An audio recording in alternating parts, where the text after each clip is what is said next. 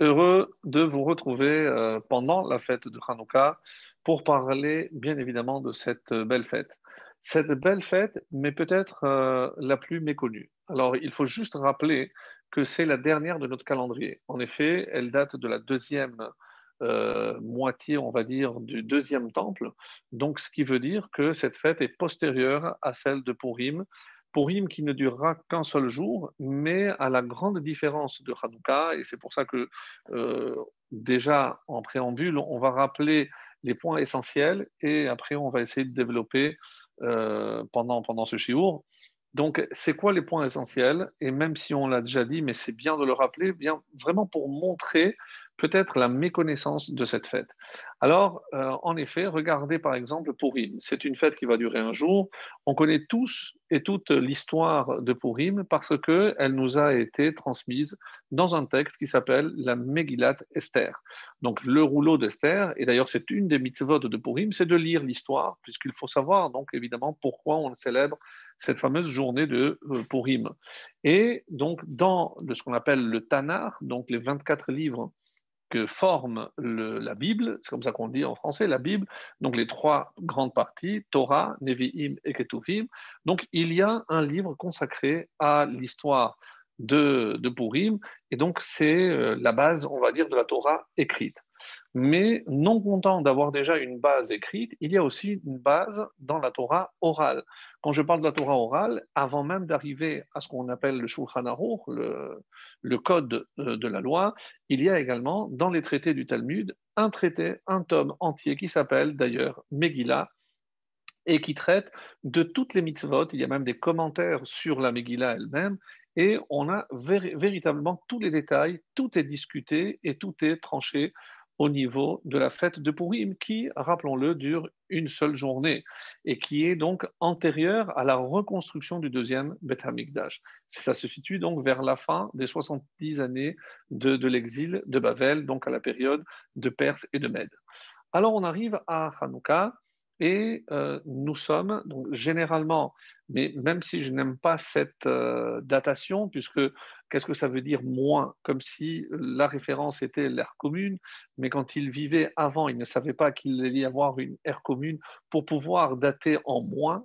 Qu'est-ce que ça veut dire? Bon, mais admettons, c'est, on va dire, pour nous situer moins 65, pour avoir une idée de la période à laquelle se déroulent les événements donc de de Hanouka. Et là, donc, qui est bien plus tard, puisque le temple, entre-temps, a été reconstruit, en l'an 145, depuis la construction du deuxième temple, c'est là où Antiochus va profaner le, temple, il va faire rentrer donc la statue de Zeus et autres, donc comme c'est rapporté, et en trois ans, donc il y aura une rébellion des Hashmonaïm, et trois ans après, les Hashmonaïm vont pouvoir pénétrer à nouveau dans le, dans le Hechal, dans le temple, pour le purifier. Alors, ce qui est étonnant, c'est que lorsqu'on regarde dans la Torah écrite d'abord, donc c'est beaucoup plus récent, déjà plus récent que par rapport à nous que, euh, que. Dans la Torah écrite, oui, on va parler d'un certain livre qui s'appelle le livre des Maccabim, mais à notre grand regret et pour des raisons euh, diverses, ce livre ne fait pas partie du canon biblique. Le canon, je rappelle, donc ce qu'on a statué comme faisant partie des 24 livres essentiels de la Bible.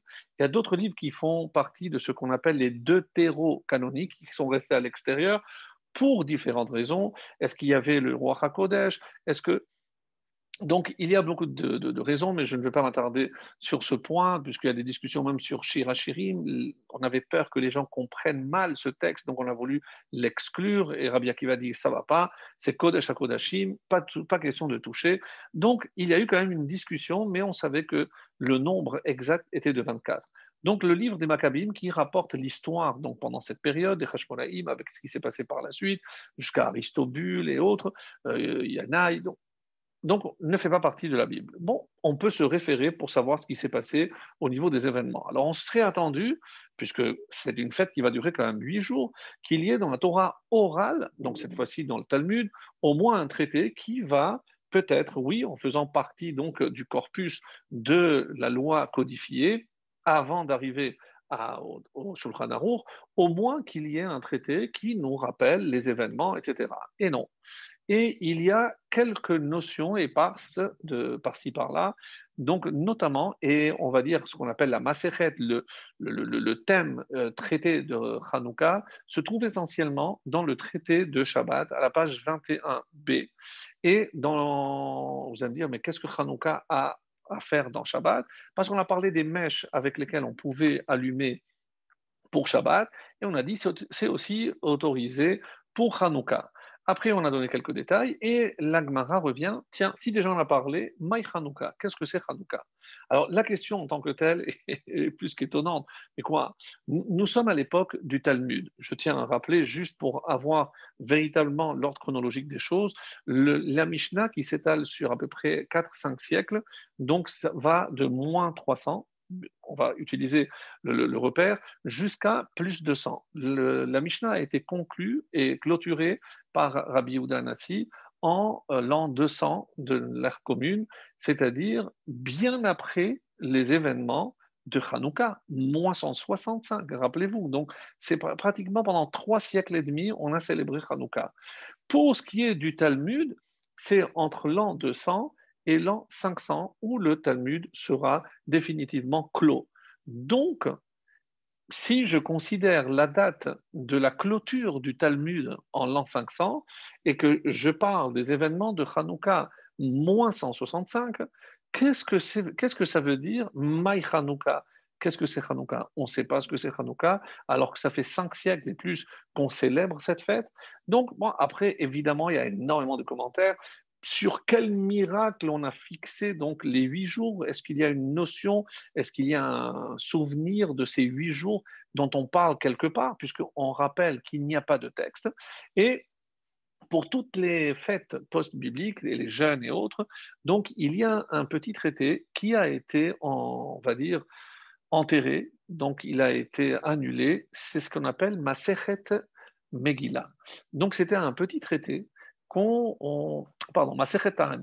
Et donc, on a, on a aboli ce, fameux traité et on a dit tout a été annulé sauf Purim et Hanouka. Donc, c'est les deux fêtes qu'on a gardées.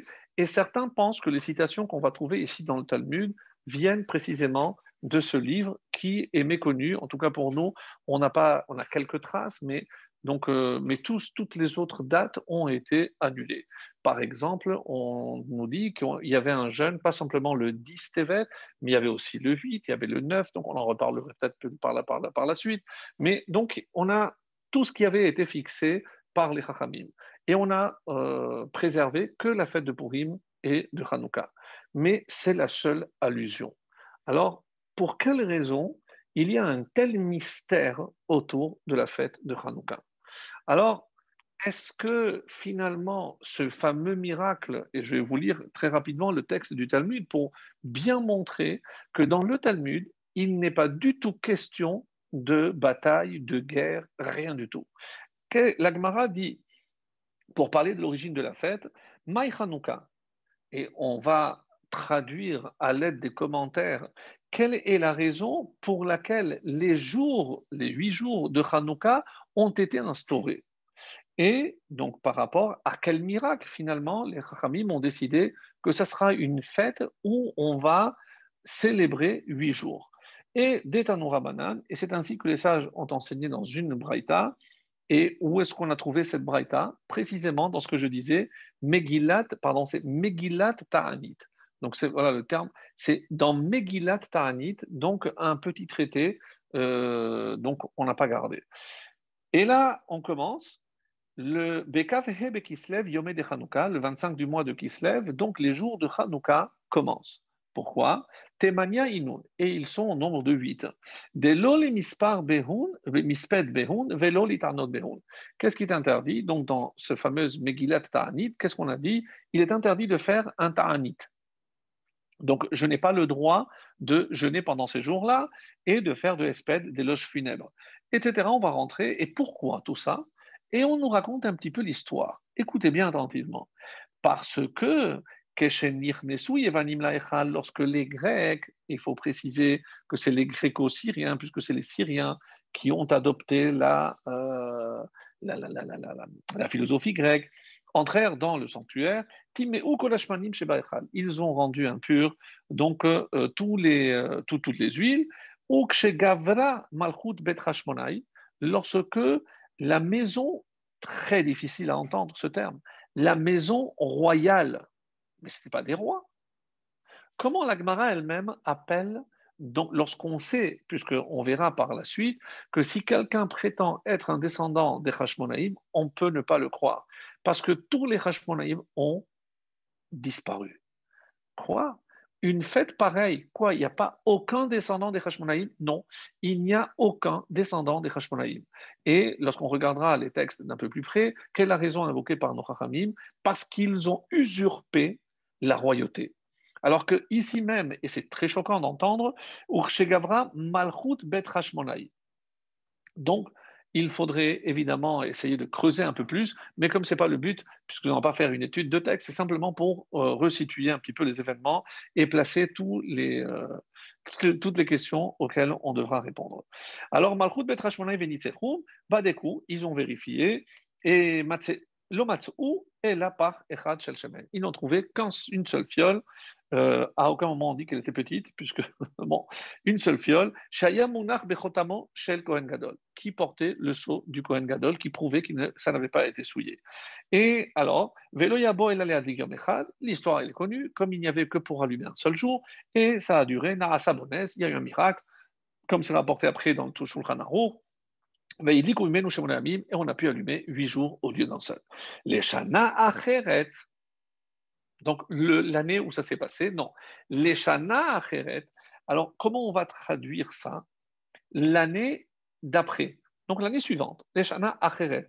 Acheret, c'est l'autre. Et c'est très important, retenez bien ce terme, parce que ce soir, je vais vous révéler un autre texte parallèle. Et pour comprendre généralement un texte, il faut le confronter avec un autre. Et euh, dans le Talmud, évidemment, c'est pour ça qu'on a besoin d'avoir une vision globale, parce que je ne peux pas couper un passage ou un traité sans, l'apprendre dans le contexte. C'est grâce à ça que nous avons par exemple Rachi qui connaissait tout, donc il peut faire des comparaisons, sans parler des Tosfot qui viendront pour soulever des questions lorsqu'il y a une contradiction ailleurs par rapport à ce qu'on est en train d'étudier.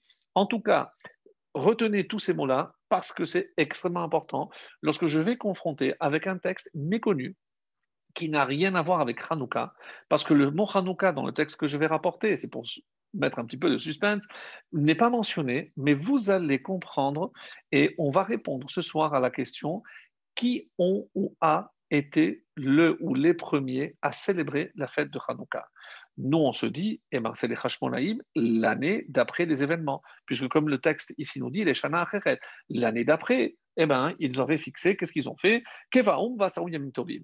Écoutez bien ce qui a été dit. Kevaum, ils les ont instaurés, Vaasaoum Yamim Tovim. Et ils en ont fait des Yamim Tovim. Les termes sont extrêmement importants parce qu'ils sont, on est ici avec des sages qui mesurent, qui pèsent chaque mot. Donc, est-ce qu'ils ont dit, ils ont instauré d'allumer une Hanoukia huit jours? Non. Ils ont dit qu'il y avait Yamim Tovim. Combien? Puisque, et c'est la question évidemment du Beth Yosef, archi connu, mais s'il y avait pour un jour, pourquoi on a instauré euh, huit jours? Donc le miracle a duré sept jours, mais il a fallu aussi que le premier jour, elle ne soit pas entièrement consumée. Donc donc, pour, pour l'huile, je parle, donc, ou alors certains, donc il y a plus de 500 réponses à cette question, donc on n'est pas là pour ça. Mais important donc de retenir. Et ils ont fait ces, huit jours, donc pour, pour nous, pour la postérité, ce qu'on appelle Hanouka Ledorot, pour toutes les générations à venir, Behalel ou Bhoda'a. Mes amis, qu'est-ce que la fête de Hanouka Halel et Hoda'a? Halel, eh ben, on va réciter comment on va faire le Halel et les remerciements en récitant le Hallel les huit jours.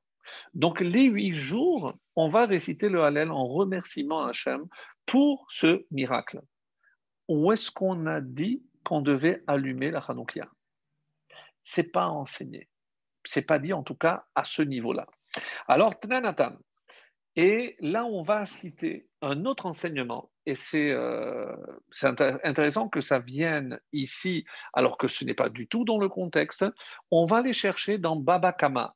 Pour ceux ou celles qui ne savent pas ou ne sont pas assez on va dire, on va dire accoutumé donc à babakama, c'est tout ce qui est lorsque j'ai lésé quelqu'un, lorsque j'ai les dommages, si j'ai causé du tort à quelqu'un, comment je dois en quelque sorte réparer le tort que j'ai fait.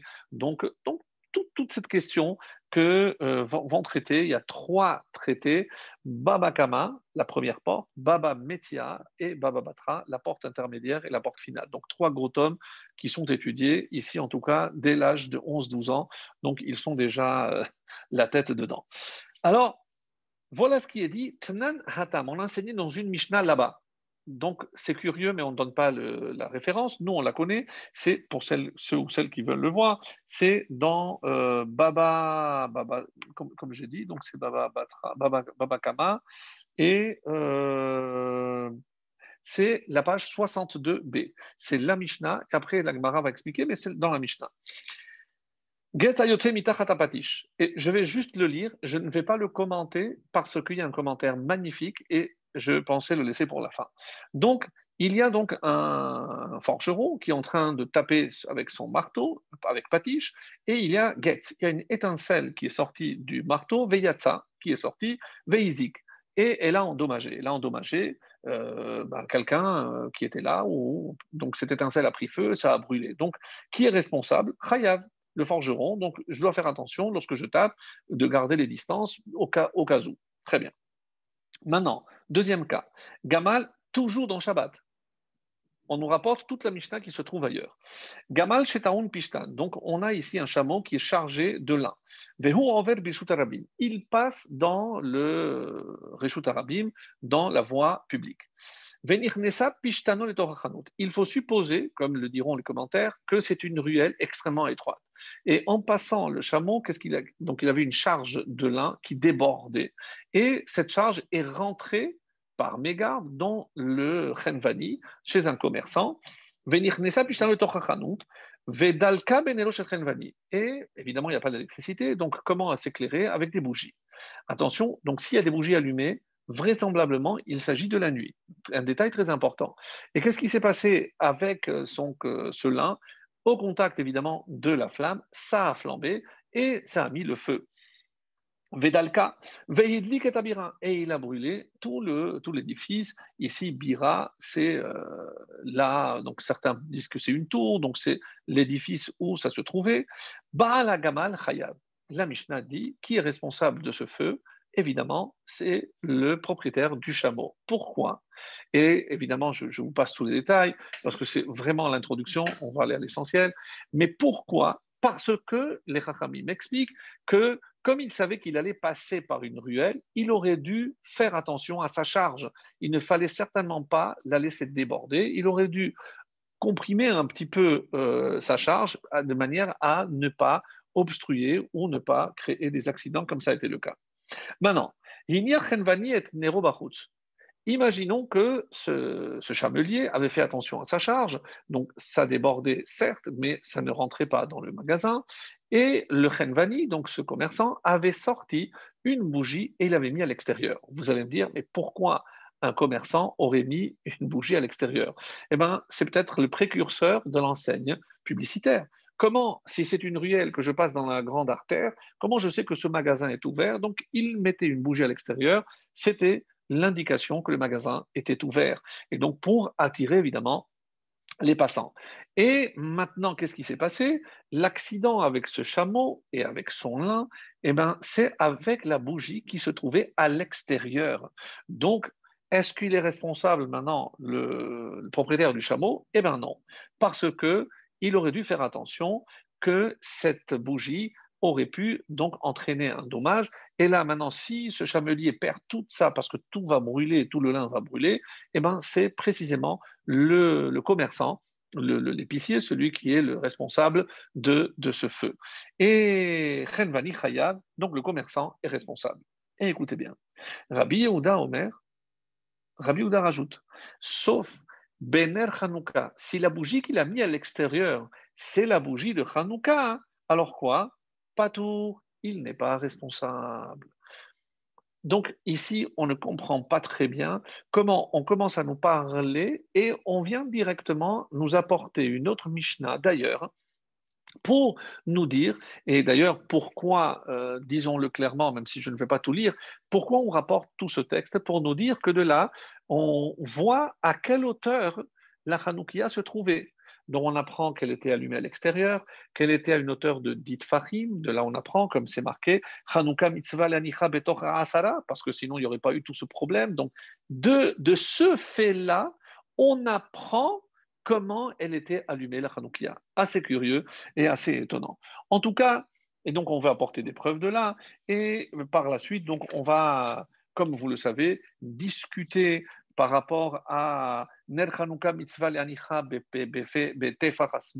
quel, à quel endroit je dois mettre la Hanoukia.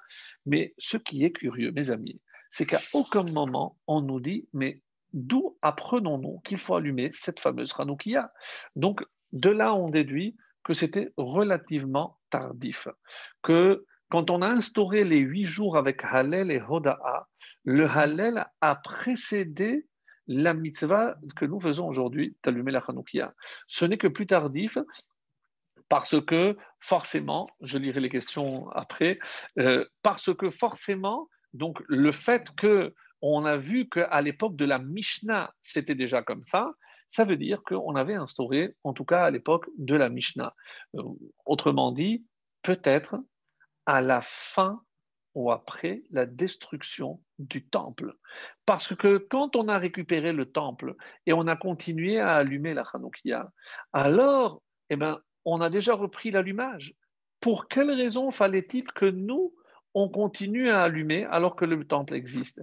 Et maintenant, mes amis, vous comprenez, Maï Hanouka, mais maintenant que le temple a été détruit, qu'est-ce qu'on va continuer à remercier?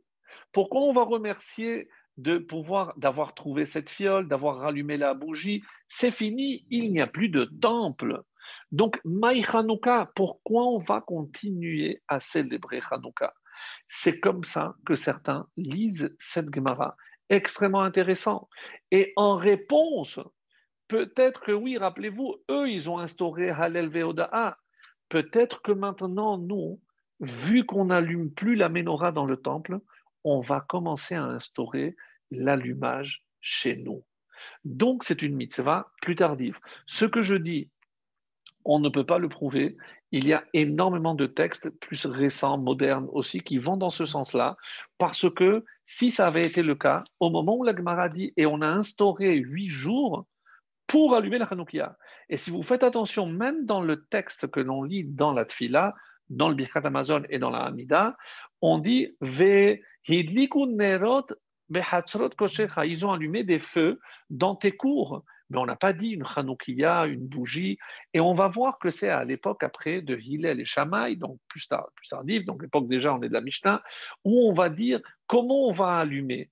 C'est-à-dire qu'on n'avait pas encore établi à l'époque de Hillel et de Shammai comment on devait allumer? Est-ce que c'est roller vepochet est-ce que plus ça va, plus ça va en diminuant, comme Shamaï, ou l'air Vegodel, ou plus ça va, plus on va croissant, comme Hillel, et comment on fait nous?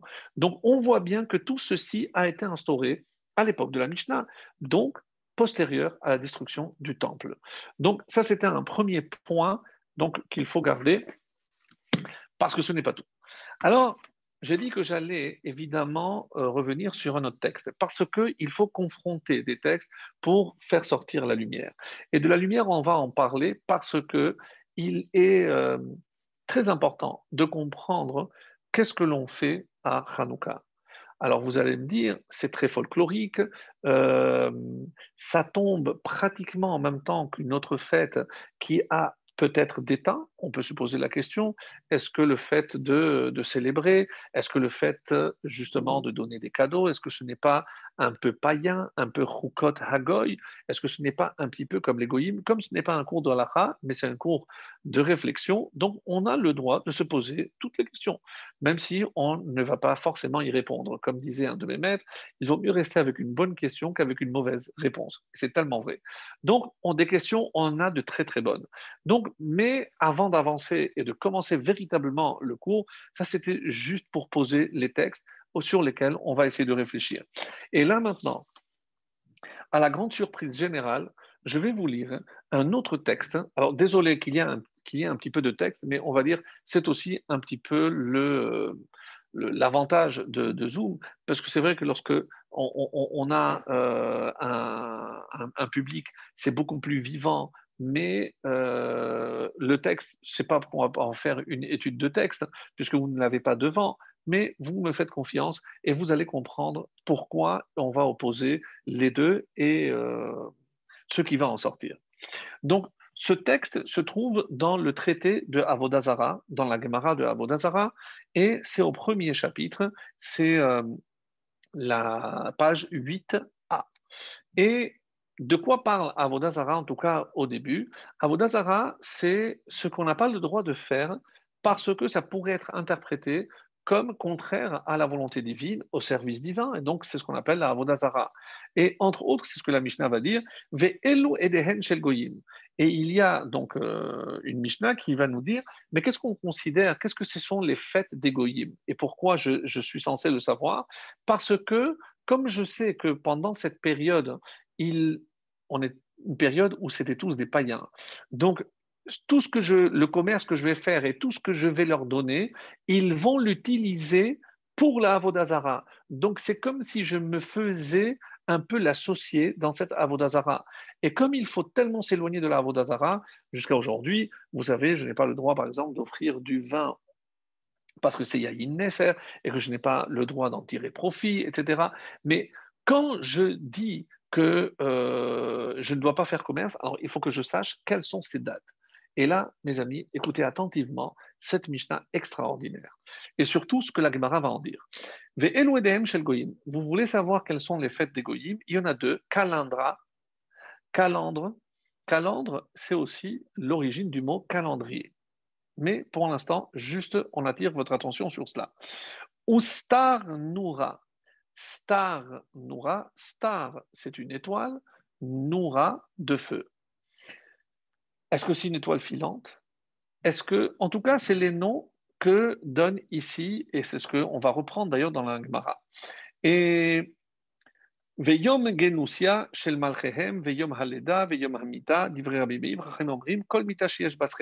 moi, ce qui m'intéresse, on a retenu deux fêtes essentielles, et je passe directement au texte de la Gemara. Et là, véritablement, il faut s'accrocher.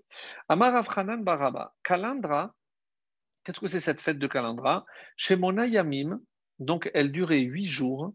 On parle des fêtes d'Égoïm. Elle dure huit jours, Achart Kufa. Et ça vient après la Tekoufa. La Tekoufa, c'est la Tekoufa de Tevet. C'est ce qu'on appelle, nous, le solstice d'hiver. Puisque Tevet, Tevet, on va faire cette semaine, Rosh Chodesh Tevet, c'est toujours en hiver. Et qu'est-ce que ça marque? C'est là où les nuits vont commencer à s'écourter et les journées vont être plus longues. Parce qu'on considère que Hanouka, c'est là où les nuits sont les plus longues. Autrement dit, les jours sont les plus courts. Et c'est pour ça donc qu'on appelle ce phénomène solstice, solstice d'hiver. Quelle est la date connue pour le solstice d'hiver? Le 21 décembre. En tout cas, le 21 décembre. Alors, pourquoi c'est important? Star Noura, chez Monayamim Lifnet Koufa. Donc, et avant cette Koufa, il y avait aussi, eux, célébré huit jours. Donc, il y a huit jours avant et huit jours après. Alors, Tanoura Et là, regardez, plutôt écoutez, ce que, ce que les Chachamim viennent nous dire ici à partir d'une braïta. Les fichera Adam Arishon Yom Shemitmaet Veoler. Lorsque Adam Arishon a commencé à voir que les jours Mitmaet Veoler allaient en s'amenuisant. Donc le jour était de plus en plus court et la nuit était de plus en plus longue. Amar, il s'est dit, Oili, Shema Bishvil Olam Est-ce que c'est peut-être à cause de moi que maintenant le monde commence à être plus obscur? Les nuits, l'obscurité l'emporte sur la lumière. Baadi, à cause de moi, Vechoser Alors le monde va revenir à ce qu'il était avant. C'est peut-être ça lorsque Dieu a dit que euh, tu retourneras, donc la mort, peut-être que ça c'est le, début de la mort, c'est l'obscurité qui va commencer à régner sur la lumière. Qu'est-ce qu'il a fait? Il est resté huit jours, il s'est assis. Donc, nous sommes au jour où qui commence à s'écourter. Donc, certains pensent que c'est ici ce qu'on va appeler l'équinoxe d'automne. Donc, c'est une fois que le jour est égal à la nuit, après on passe à des nuits plus longues. Donc, c'est avant Tevet. Vers quelle période? Essentiellement vers Tishri. Donc, nous, on appelle ça, donc c'est le 21 septembre. Septembre, Tishri. Et qu'est-ce qu'il a fait? Il s'est assis huit jours. Kevan Sheraat Kufat Tevet, lorsque la Tekufa de Tevet, donc on est en décembre maintenant, et il a vu Yom Shema'arich Veoler, que maintenant le jour a commencé à s'allonger, Amar, ah, il a tiré une conclusion, écoutez bien, Min Hagosh Ah, mais ça c'est la coutume du monde. Mais qu'est-ce qu'on entend par Min Hagosh Olam Qu'est-ce que ça veut dire que c'est la coutume du monde? Ben, Il y a des astres et il y a des périodes. Donc, nous, on sait aujourd'hui exactement par rapport à l'équinoxe, le solstice, à quel moment le soleil passe par rapport à la Terre, etc. On sait calculer tout ça.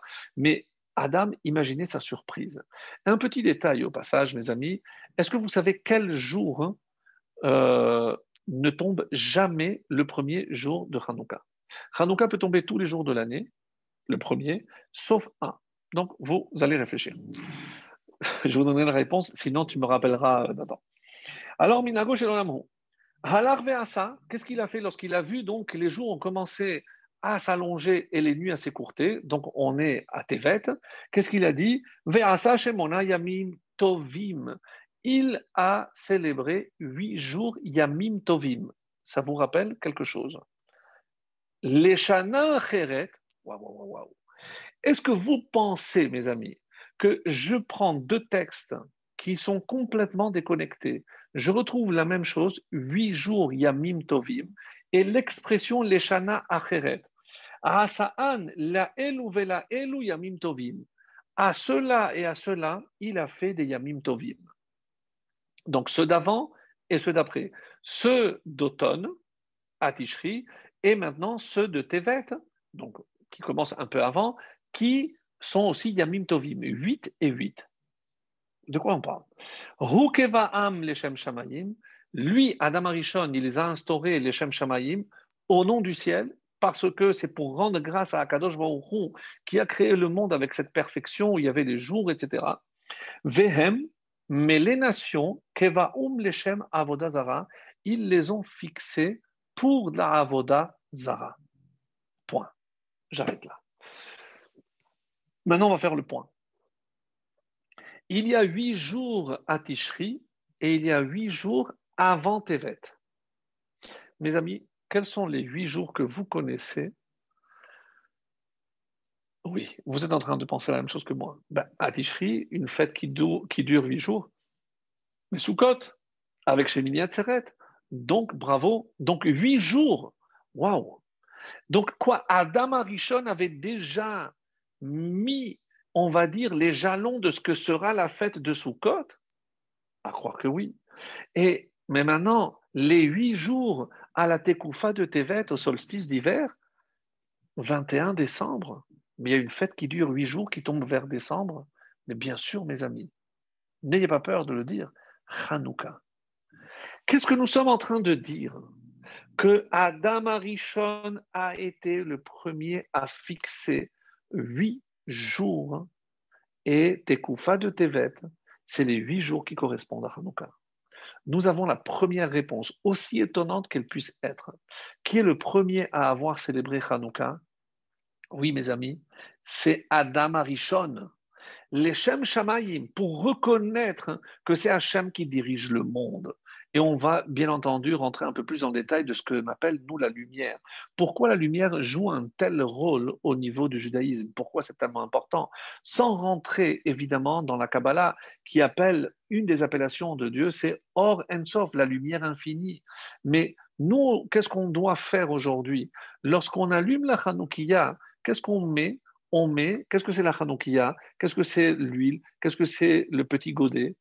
Ce sont des kelim, et est-ce que ça vous dit quelque chose Or, la lumière, Kelly, l'ustensile, le récipient? Bien entendu, Hanouka n'est que l'ustensile pour pouvoir permettre à la lumière divine de descendre. Nous, tout ce qu'on peut faire, c'est guette, c'est une étincelle. Une étincelle, pourquoi? Parce que nous, à aucun moment, on parle de or, on dit les hadiks ner.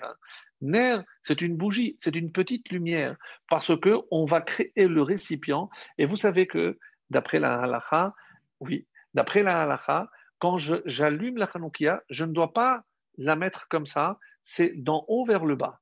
Je dois faire ce geste un peu comme le Kohen Gadol. Pourquoi il y avait les marches? Parce qu'il fallait qu'il allume de haut vers le bas. Pourquoi? Pour que l'on rappelle toujours que la lumière, elle ne vient que d'en haut. Que les 40 ans dans le désert, est-ce que Hachem avait besoin de cette lumière? Évidemment que non. Évidemment qu'Hachem n'a pas besoin que l'homme éclaire, mais il a besoin que l'homme retienne cette leçon que la lumière ne peut venir que d'en haut.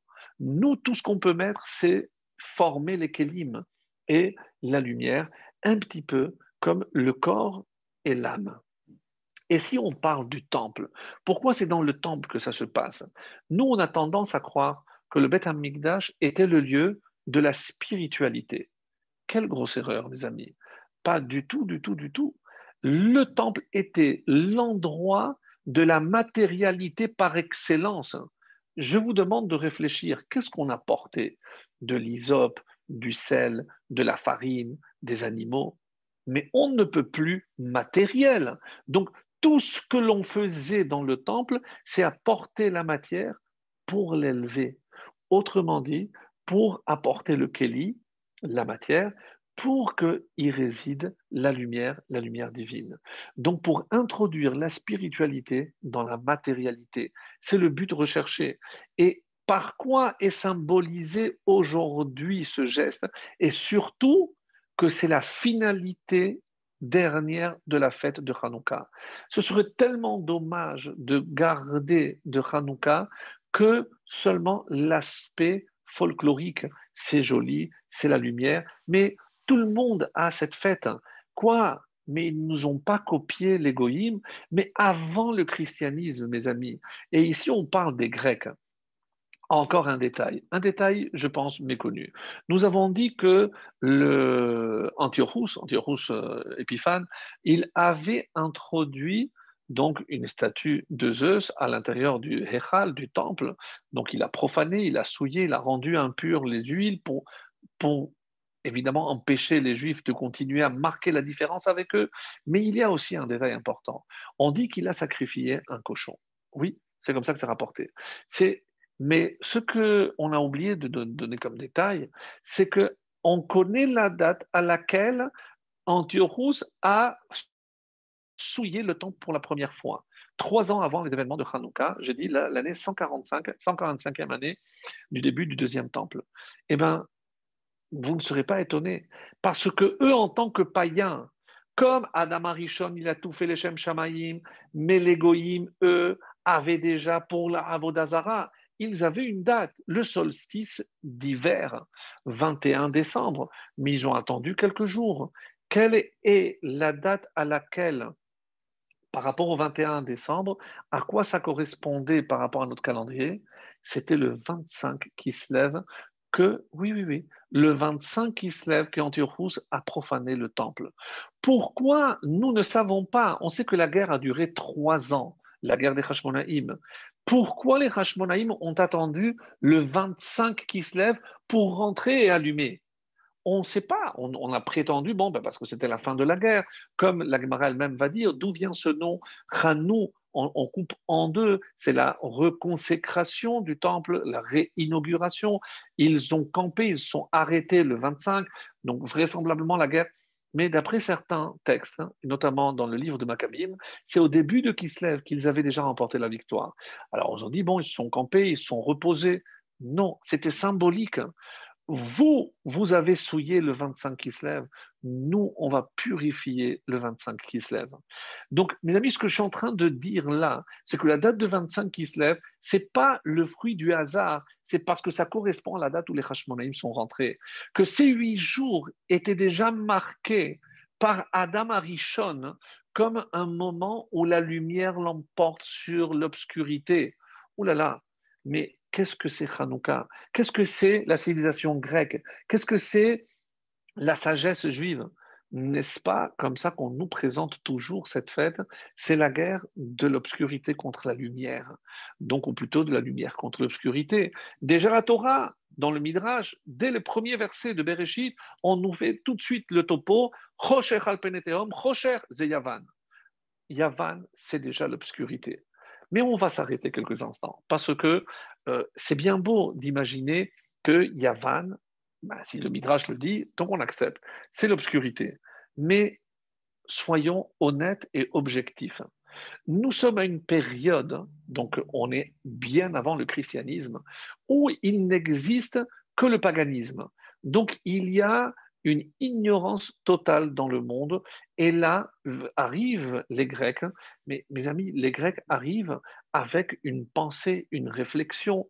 Ils vont apporter la technologie, la science, sans parler évidemment de la réflexion, de la pensée philosophique, de tout, ce que la Grèce a apporté à la civilisation humaine. Donc c'est pour ça que quand ils arrivaient, et tout ça hérité évidemment par Alexandre le Grand, donc Alexandre le Grand qui non seulement ne s'est pas contenté de conquérir tout le moyen Proche-Orient, mais il diffusait aussi cette science, cette philosophie grecque, parce que tout le monde adhérait parce que c'était des ignorants complets. Donc, arrivés au peuple juif, ils se rendent compte que finalement, ces juifs ont aussi une sagesse, ont une science. Mais, mais pour nous, il n'y avait que nous qui détenions cette sagesse. Mais qui sont ces juifs On va essayer de comprendre un peu mieux ce qu'ils représentent. Comment ce petit peuple d'irréductibles juifs, eh ben, avec leur petite potion magique, comment ils peuvent oser se confronter et s'opposer à nous? Donc, on va voir de quoi eh ben, il en revient. Ou, comme on peut dire, de quel bois on se chauffe. Et donc, ce serait presque euh, nier une évidence que on appelle ça l'obscurantisme, de refuser de voir une évidence, que la Grèce a, oui, apporté une certaine lumière dans le monde. Le monde, c'est le monde qui était dans l'obscurité. Et eux ont, sont venus avec une réflexion. Ils sont venus avec quelque chose de concret. Donc, comment nous, on peut prétendre que eux représentent l'obscurité? Est-ce que c'est par pure jalousie? Pourquoi ne pas admettre que c'était notre lumière contre leur lumière? Alors oui, quel, est l'effet? Lorsque je place une très grande lumière devant quelqu'un, il voit du noir. Donc on est obligé de fermer les yeux. Donc il y a ici une opposition de la sagesse grecque avec la sagesse de la Torah. Mais, et c'est ça, et attention aux termes qu'on va utiliser. Parce que, remontons quelques années au début d'Alexandre, il y avait un roi qui, euh, qui, était, qui s'appelait Ptolémée. Donc, je remonte bien évidemment à euh, l'origine de ce qu'on appellera par la suite la Septante.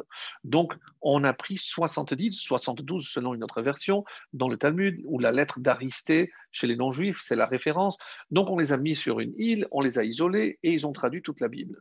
Mais pourquoi? Parce que quand ils ont vu qu'ils avaient une sagesse, ils ont dit tiens, ils ont la Torah. Et c'est quoi la Torah? Alors, c'est vraiment une sagesse. Donc on va la traduire, mais qu'est-ce que ça, voulait dire traduire?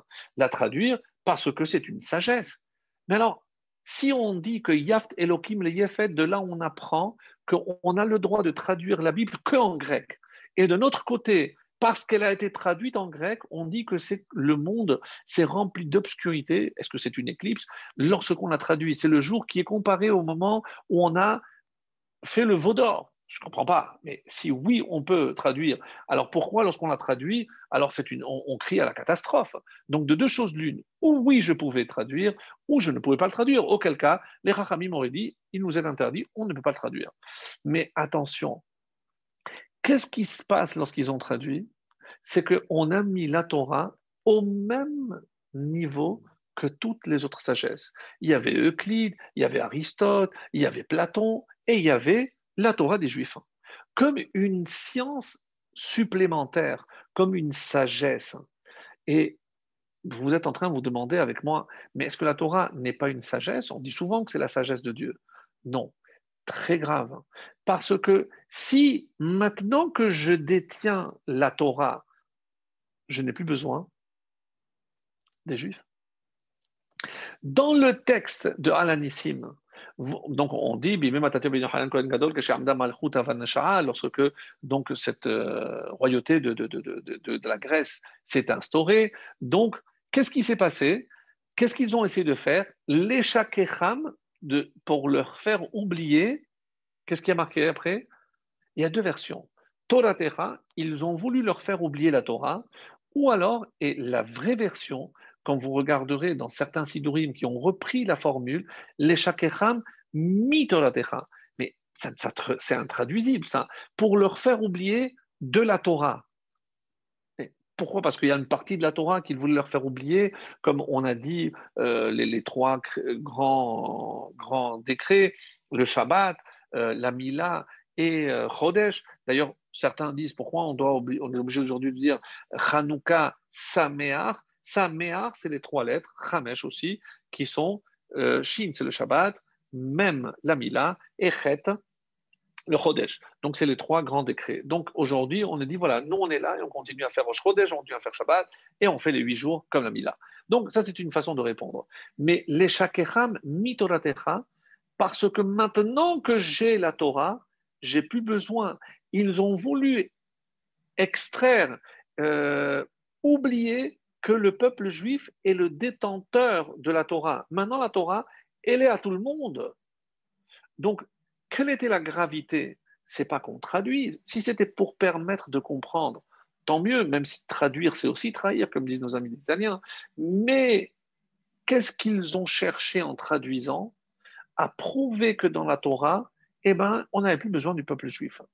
Et pourquoi? Alors, il y a une idée qui est forcément extrêmement importante pour comprendre tout ce qui se passe et quel est l'enjeu de cette fête. Qu'est-ce que ça veut dire oublier le peuple juif? Donc maintenant, on va définir entre nous qu'est-ce que c'est la Torah. Comment la Torah peut être définie de la manière la plus simple C'est Devar Hashem. C'est la parole divine. Mais pour qu'il y ait le verbe, pour qu'il y ait la parole, il faut qu'il y ait évidemment un auditeur. Il faut que quelqu'un, puisque si Dieu parle, Dieu parle, il faut que quelqu'un écoute. Qui écoute? C'est le peuple juif. Donc, lorsque Dieu parle, le peuple juif se fait le récipiendaire de la parole divine. Nous sommes les détenteurs, non de la Torah qui se trouve dans le Héral caché dans une armoire, certainement pas, mais nous détenons la parole divine. Et Qu'est-ce qui leur a fait croire? Et même les Juifs se sont dit, mais finalement, ils ont raison. Quel a été l'argument, mais vraiment massu, mais vraiment de poids, pour faire croire aux Juifs que la Torah, finalement, ne représentait plus la parole divine? Parce que tout le temps que cette parole était renouvelée, mais, mais, comment elle était renouvelée? Comment je sais que la communication n'a pas été coupée? Parce qu'il y avait des relais. Comment s'appelaient ces relais? Les Nevi'im, les prophètes. Donc, jusqu'à l'époque des derniers prophètes, Haggai et Zecharia, dont on va aussi parler de minutes, donc, et c'était à l'époque, évidemment, de, de, Mordechai, puisque c'est les membres de la Grande Assemblée, c'est les derniers prophètes de l'histoire. Donc, quand la prophétie s'arrête, qu'est-ce que je déduis? Eh bien, Dieu ne me parle plus. Et si Dieu ne me parle plus, eh ben, la Torah n'est plus la parole divine. Donc, il y a ici évidemment une volonté, euh, mais vraiment méchante, sournoise, de nous faire comprendre que Dieu nous a laissé tomber. Puisqu'il ne nous parle plus, Dieu ne nous parle plus, donc il n'a plus besoin de son peuple. La Torah, ben, ben, c'est une sagesse, c'est l'histoire de nos ancêtres les Hébreux, ben, elle est valable pour tout le monde. Mais non, mes amis, quand je dis que la prophétie a disparu, c'est certes. D'ailleurs, dans Seder Olam Zuta, donc dans un livre pas très connu, on dit quand est-ce que euh, les derniers prophètes ont disparu? C'est lorsque Alexandre le Grand est rentré à Yerushalayim. Évidemment que c'est une image. Dès qu'il a apporté la civilisation grecque, la, la culture grecque, la, la prophétie s'arrête pourquoi la prophétie s'est arrêtée? Alors, rappelons-le, euh, parce que c'est, je pense, important dans le contexte, c'est qu'il était arrivé un moment où les Juifs avaient tellement de mal à se détacher de la Avodazara que les membres de la Grande Assemblée ont dit on va prier pour que disparaisse ce Yetzer Hara de la Avodazara. Et ils ont réussi. Mais on a payé un prix très fort. Donc Hachem a dit moi je peux vous faire ce cadeau. Mais le prix à payer, c'est que je ne vous parle plus. Et qui disparaît? La prophétie. Les prophètes disparaissent. Par qui les prophètes vont être euh, remplacés? Par les sages. Et comme disait, je pense que c'était Manitou, qui disait, le prophète impose alors que le sage propose. Donc on est dans une autre ère on est dans, dans, une autre dimension. Donc, les sages n'ont plus la même force que les prophètes et la royauté disparaîtra aussi. Pourquoi ça va mal se terminer avec les Hashmonaïm? Pourquoi ils ont usurpé Sans parler que, voyant qu'ils n'arrivaient pas à, mettre un terme à, ce, pouvoir grec, ils vont appeler les Romains pour leur venir en aide. Et comment ça va se terminer? C'est les Romains eux-mêmes qui vont détruire le deuxième temple. Tout ce qu'ils ont fait pour le sauver, eh ben, ils ont introduit le verre à l'intérieur pour malheureusement causé la perte et la destruction du deuxième temple. Donc, ça, c'est évidemment la volonté d'Hachem. Tout ce que vous voudrez, c'est certainement vrai. Mais en ce qui nous concerne, donc on voit que la volonté des nations, c'est la Avodazara. C'est tout faire pour masquer, pour cacher la présence divine. Et c'est ça l'obscurité. C'est évident qu'ils ont apporté une lumière, mais qu'est-ce qui se cache derrière cette lumière? Et gardez toujours en tête ce texte. Tout ce que Adam a fait, min el olam, c'est évident qu'il l'a fait parce qu'il a reconnu la main de Dieu dans tout ce qui se passait. Mais les goïms, eux, c'est les Shem Avodazara. Eux, c'était pour la Avodazara. Et même les Grecs, qu'est-ce qu'ils vont finir par nier? Qu'il y ait une âme différente, que le peuple juif soit dans son essence différent des autres. Et c'est en cela qu'il y a une prolongation au niveau, bien entendu, du christianisme, qui prétendront, nous sommes le nouvel Israël. C'est fini, vous, Israël, vous n'avez plus. Donc le fait que aujourd'hui on soit encore là et qu'on ait récupéré la terre d'Israël, c'est pour eux une aberration. Ce n'est plus possible parce qu'il n'y avait plus de prophétie. C'était fini. Donc, même les Romains, lorsqu'ils vont adopter ce, christianisme, eh ben, ils vont garder. Alors, retenez maintenant ces dates. Pourquoi pour eux c'était important Mais parce que ça existait déjà ce 25 décembre. Le 25 qui se lève au 25 décembre, il faut croire qu'à l'époque de Adam Arishon, il n'y avait pas de calendrier, donc c'était la même chose. Donc ils ont retenu qu'il y avait une fête païenne de la lumière. Donc on va maintenant introduire, eh ben, comme on le faisait avant, on savait très bien, huit jours à partir du... Mais depuis quand ils célèbrent la nuit pourquoi euh, c'est le 24 au soir alors que c'est le 25 D'où ils ont pris ce, début de la nuit comme nous? Et qu'est-ce que cela veut dire? Maintenant, on va, ben, si tout, tout en admettant que c'était vrai, que c'était la naissance de leur prophète, et que forcément, huit jours après, eh ben, c'est la Brit Mila. Donc c'est le premier, comme les anciens calendriers, c'était la circoncision de Jésus. Donc évidemment, tout ça, on n'en parle plus parce que c'est trop gênant de dire qu'on doit quelque chose aux Juifs. Mais on remonte à l'origine de l'histoire. C'est Adam le premier qui a reconnu cette lumière. Et maintenant, on peut, dire, que représente cette lumière? Cette lumière qui a été cachée. Et mes amis, pourquoi Et bon, je vais répondre parce que j'ai, trop peur d'oublier. Pourquoi Quel est le jour où Hanouka ne peut jamais tomber? Mardi. Qu'est-ce qu'il y a eu mardi? C'est la création des astres. Parce que Hanouka, c'est la lumière divine, la lumière infinie.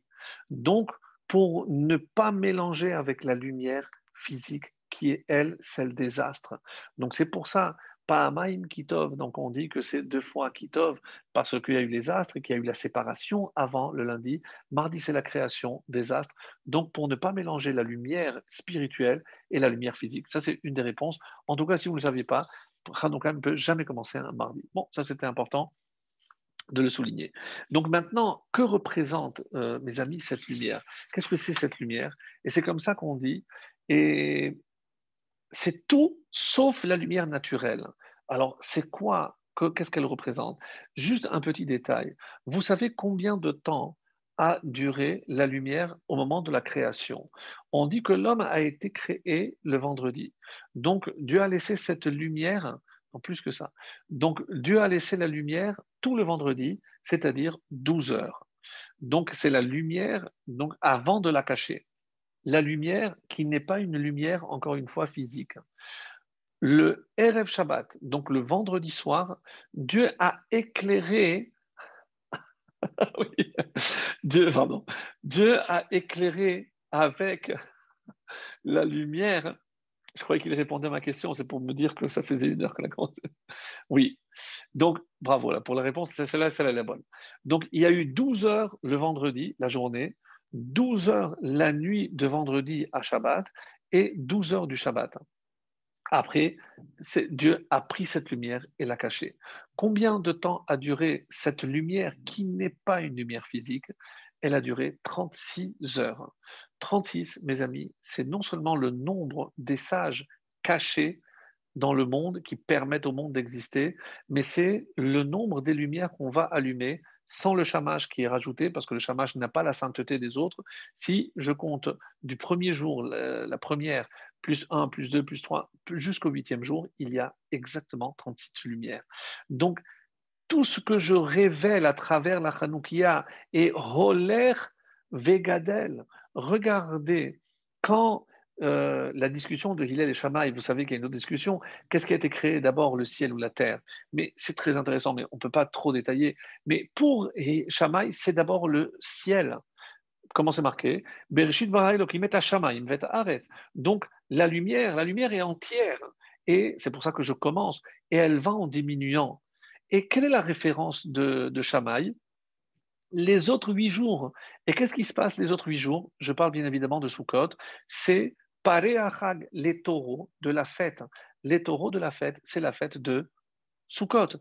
Et comment ça va? Ça va en diminuant, parce que je commence toujours par la lumière intense et elle va en diminuant. Et euh, Hillel, il dira non, ça va, mais c'est un petit peu comme la lumière, elle va en diminuant ou elle va en progression. Donc, est-ce que je considère que c'est comme Sukkot, où les jours la lumière va en diminuant, donc je commence par le plus jour et ça va en s'amenuisant, ou l'inverse, comme, comme Hillel. Donc on voit que tous ces thèmes sont extrêmement reliés. Mais donc ce 36 est pour vous montrer que la preuve que David Ameller connaissait tout ce qu'on est en train de dire, parce qu'il a dit une phrase extraordinaire, Beorcha nir'e or.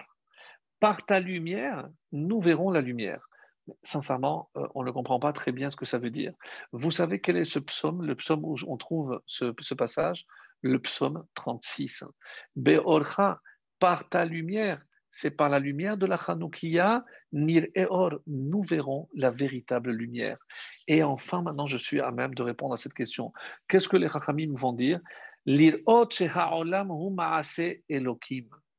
Que représente cette lumière? Eh bien, cette lumière, c'est la preuve que tout ce qui existe, c'est Akadosh Baruch qui l'a créé. Et c'est pour ça, quand on dit Devar Nitzav Bashamaim, ta parole, elle se tient dans le ciel, parce que chez Hakol, Niya Bidvaro, tout est le, résultat de ta parole. Lirot Yad Hashem Bateva. C'est comme ça que le Chachamim m'explique, c'est si on est capable de voir la main d'Hachem ici-bas, dans la nature. Ah, mais alors pourquoi il l'a caché? Pourquoi on appelle ça organose Ces 36 adikim sont cachés, cette lumière, elle est cachée. Pourquoi? Et la réponse aussi, elle est très étonnante. C'est pour permettre au, à l'homme de pouvoir se conduire avec le libre arbitre. Parce que si cette lumière avait été tellement évidente, si la présence de Dieu avait été tellement évidente, il n'y aurait pas de place pour le mal. Et d'où j'apprends ça?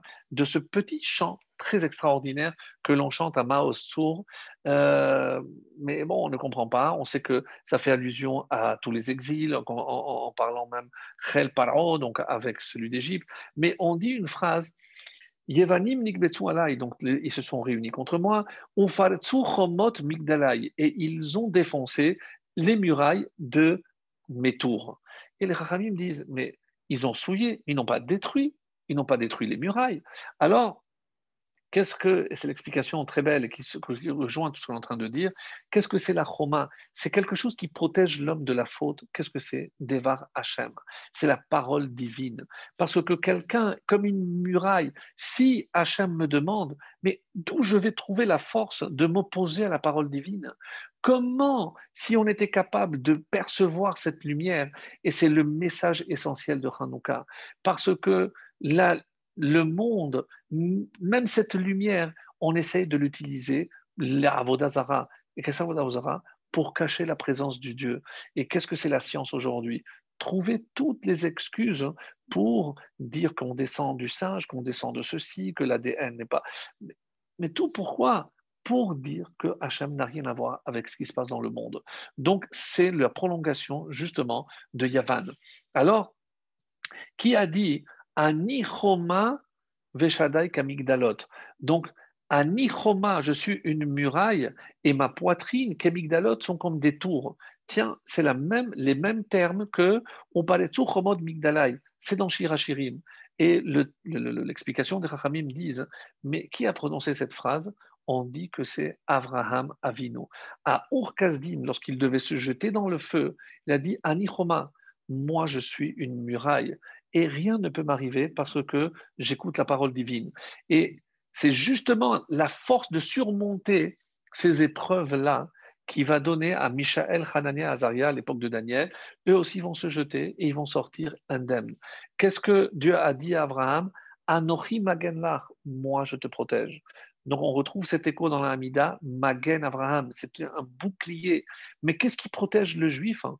Évidemment, c'est la Torah. Qu'est-ce que c'est la Torah? C'est la parole divine. Donc, le miracle de la fiole, finalement, qu'est-ce qu'il exprime, mes amis? C'est ce point qui existe chez chaque juif hein, que les nations, aucune nation ne peut toucher. Cette force, cette intime conviction en nous qu'on sait que Hachem est à l'origine de tout, même le juif qui ne respecte pas. Et ce point qui a été repris par les Hashmonaïm, et eh ben, la fête de Hanouka va mettre en valeur cette fiole, cette quantité, cette force qui se trouve à l'intérieur de chaque juif. Et c'est pour ça qu'on dit que lorsque Antiochus, j'ai dit qu'il est rentré le 25. Pourquoi maintenant les Hashmonaïm ont attendu aussi la date du 25 je, je vous ai dit que j'allais lire un passage très rapidement de, du prophète, un des derniers prophètes, c'est Haggai. Haggai, je vous lis la fin, c'est un petit, vraiment une petite prophétie. Euh, son ami, c'était euh, Zecharia. Le Zecharia va prophétiser à peu près deux mois après Haggai. Et la fin de Haggai, deux petits chapitres, la parole de Dieu fut adressée une seconde fois à Haggai le 24 du mois. Et il faut voir plus haut quel mois c'était, le neuvième. Et c'est quoi le mois de neuvième? C'est qui se lève pour dire parle à Zerubbabel, gouverneur de Yehuda, pour dire Je vais ébranler les cieux et la terre, je renverserai les trônes des royaumes, je détruirai la force des royaumes des nations, je renverserai le char et ceux qui le montent, les chevaux et leurs cavaliers seront mis à terre. Donc, c'est la prophétie que Hachem, le 24, tout va s'arrêter et on va réinaugurer le temple le 25e. On n'a pas la date exacte, mais d'après la prophétie de Haggai et de Zecharia, le deuxième temple a été inauguré un 25 qui se lève. Oui, vous allez me dire, comme le Mishkan qui aurait dû être inauguré aussi la fin de Kislev, mais on a attendu le premier Nissan. Mais pourquoi? Parce que Kislev, c'est la révélation de la lumière. Donc, et qu'est-ce que c'est le temple, c'est lorsque la Shekhinah, la lumière divine descend sur terre.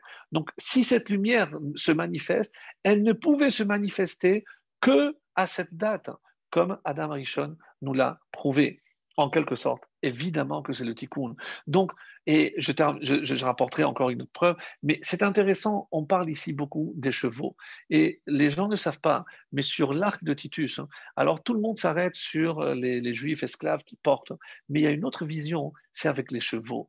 Et c'est intéressant parce que dans Zacharia, on parle ici euh, comme si c'était par hasard. Donc, on est au chapitre 14 euh, et Il adviendra que tous les survivants de toutes les nations qui seront venus contre Jérusalem monteront d'année en année pour se prosterner devant le roi Hachem des armées pour fêter la fête des tabernacles.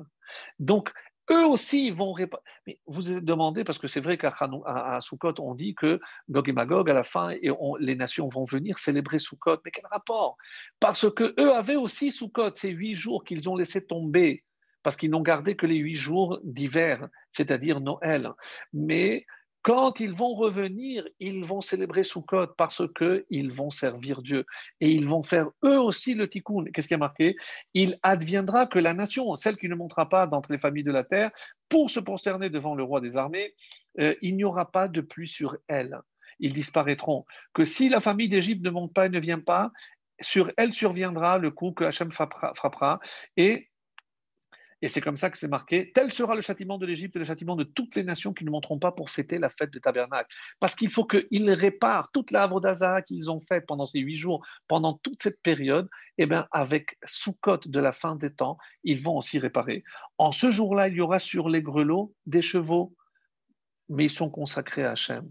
Donc, l'image des chevaux aussi, elle est très belle, parce qu'on est en train de nous dire que forcément, on va assister à euh, cette réparation. Et comme j'avais promis, je, reviens maintenant. Je me rends compte que je ne pourrais pas dire tout ce que j'avais à dire, mais c'est pas grave. On a dit déjà, je pense, euh, l'essentiel.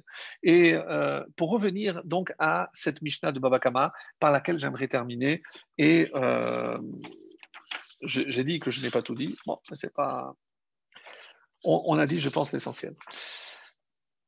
Et vous allez voir comme c'est beau, parce qu'on a parlé de la fin des temps, et dans cette Mishnah, et c'est forcément que la fête de Hanouka, elle, pourquoi elle est tellement obscure, excusez-moi ce terme, mais ce n'est pas clair au niveau de la Torah écrite, de la Torah orale.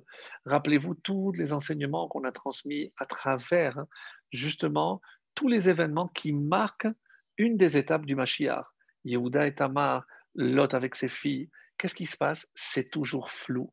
Eh bien, que symbolise euh, la fête de Hanouka, évidemment, Mashiach. Madlikin, Shemonat, Yeme, Hanouka. On allume les huit jours de Hanouka. Les initiales, c'est Mashiach. Dans la Haftara, on a lu Tzemar. On l'a appelé Tzemar. Qu'est-ce que c'est Tzemar Tzemar, c'est le titit qu'on porte, même la mezouza et Chet la Hanoukia. Tzemar, c'est lorsque on, aura, on sera entouré à droite et à gauche, ben, c'est c'est la période messianique, bien entendu. Donc, forcément, tout ce qui touche le Mashiach est toujours caché, toujours voilé. Mais une chose est certaine, c'est que comment on ne sait pas exactement à quel moment on a décidé que c'était une mitzvah d'allumer la Hanoukiya, pourquoi dans les textes il y a tellement de textes un petit peu éparpillés, pourquoi c'est pas c'est pas clair comme on aurait voulu que ce soit la lumière, parce que on est dans les processus de, des temps messianiques. Et le, on va dire, la, cerise sur le gâteau, c'est, je reviens sur cette Mishnah. Qu'est-ce qu'on a dit? Il y avait le forgeron. Le forgeron, c'est le travail du fer. Qui est le premier qui a manipulé le fer? On dit qu'il s'appelait Tuval Kain. Bon, c'est pour le petit détail. Mais que veut dire travailler le fer? C'est une maîtrise de la nature. Travailler le fer aussi, c'est la révolution industrielle. Donc, dans cette image, les Chachamim expliquent que le forgeron, c'est Esav, parce que lui, il avance, il transforme le monde. Donc, c'est l'Occident, c'est les héritiers de Yavan. Donc, ils sont là pour embellir le monde. on travaille le fer. Mais qu'est-ce qui se passe? Des fois, il y a des étincelles. On appelle ça en français des dommages collatéraux. Oui, pour le bien de la science, eh ben, il y a des sacrifices. Maintenant, on a trouvé l'exemple et, tout donné. On a trouvé le vaccin un peu bâclé pour certains. Euh, il y aura peut-être des, séquelles, on n'en sait rien. Mais si c'est pour sauver l'humanité, pour le bien de l'humanité, comme euh, à l'époque de la tour de Babel, ou même si un homme mourait, mais c'était évidemment pour la science, pour créer. Donc, il ne fait pas attention à ces dommages collatéraux. Pourquoi? Parce qu'il est sorti de la tente de Shem. Donc il n'y a plus d'éthique. Au nom de la science, on va sacrifier sur l'autel de la science tout ce qui viendra sous la main. Sur, sous la main. Donc ça, c'est le forgeron. Et pour le chamelier, quel est le symbole du chameau, mes amis? Bien sûr, c'est Ishmaël. Et lui, qu'est-ce qu'il fait? Il rentre dans le magasin pour mettre le feu. Il rentre là où se trouve le forgeron, là où se trouve Esav, là où se trouvent les autres humains, parce que eux ne connaissent que la destruction. Nous avons la symbolique de Ishmaël et la symbolique de Esav. Donc finalement, alors, qui est l'épicier? Qui tient la maison? Qui fait en sorte que et l'un et l'autre gardent et soient préservés Évidemment, c'est que c'est l'épicier, le propriétaire du magasin, c'est Israël. Mais alors, qu'est-ce qu'il reste Et qu'est-ce que Rabbi Yehuda essaye de nous faire comprendre? Donc, si on ne sort pas cette lumière de Hanouka pour éclairer le monde, parce que tant que chacun se croit le maître à bord, eh bien, ils continueront cette destruction. Quel est notre rôle? C'est d'apporter la lumière dans le monde. Mais quand la lumière, c'est pas notre sagesse à nous, c'est pas c'est nous sommes les représentants d'Hachem.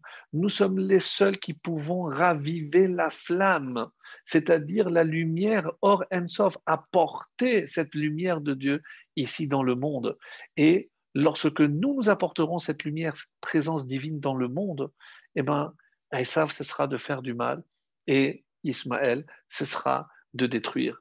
Est-ce que on commence à assister un petit peu à cela Esav, avec tous ces événements, a commencé peut-être à réfléchir sur sa petitesse dans la nature, où il a vu comment, au XXIe siècle, alors qu'il se croyait tout permis, eh ben, il a oublié qu'il y avait peut-être un maître à bord, qui était certes invisible.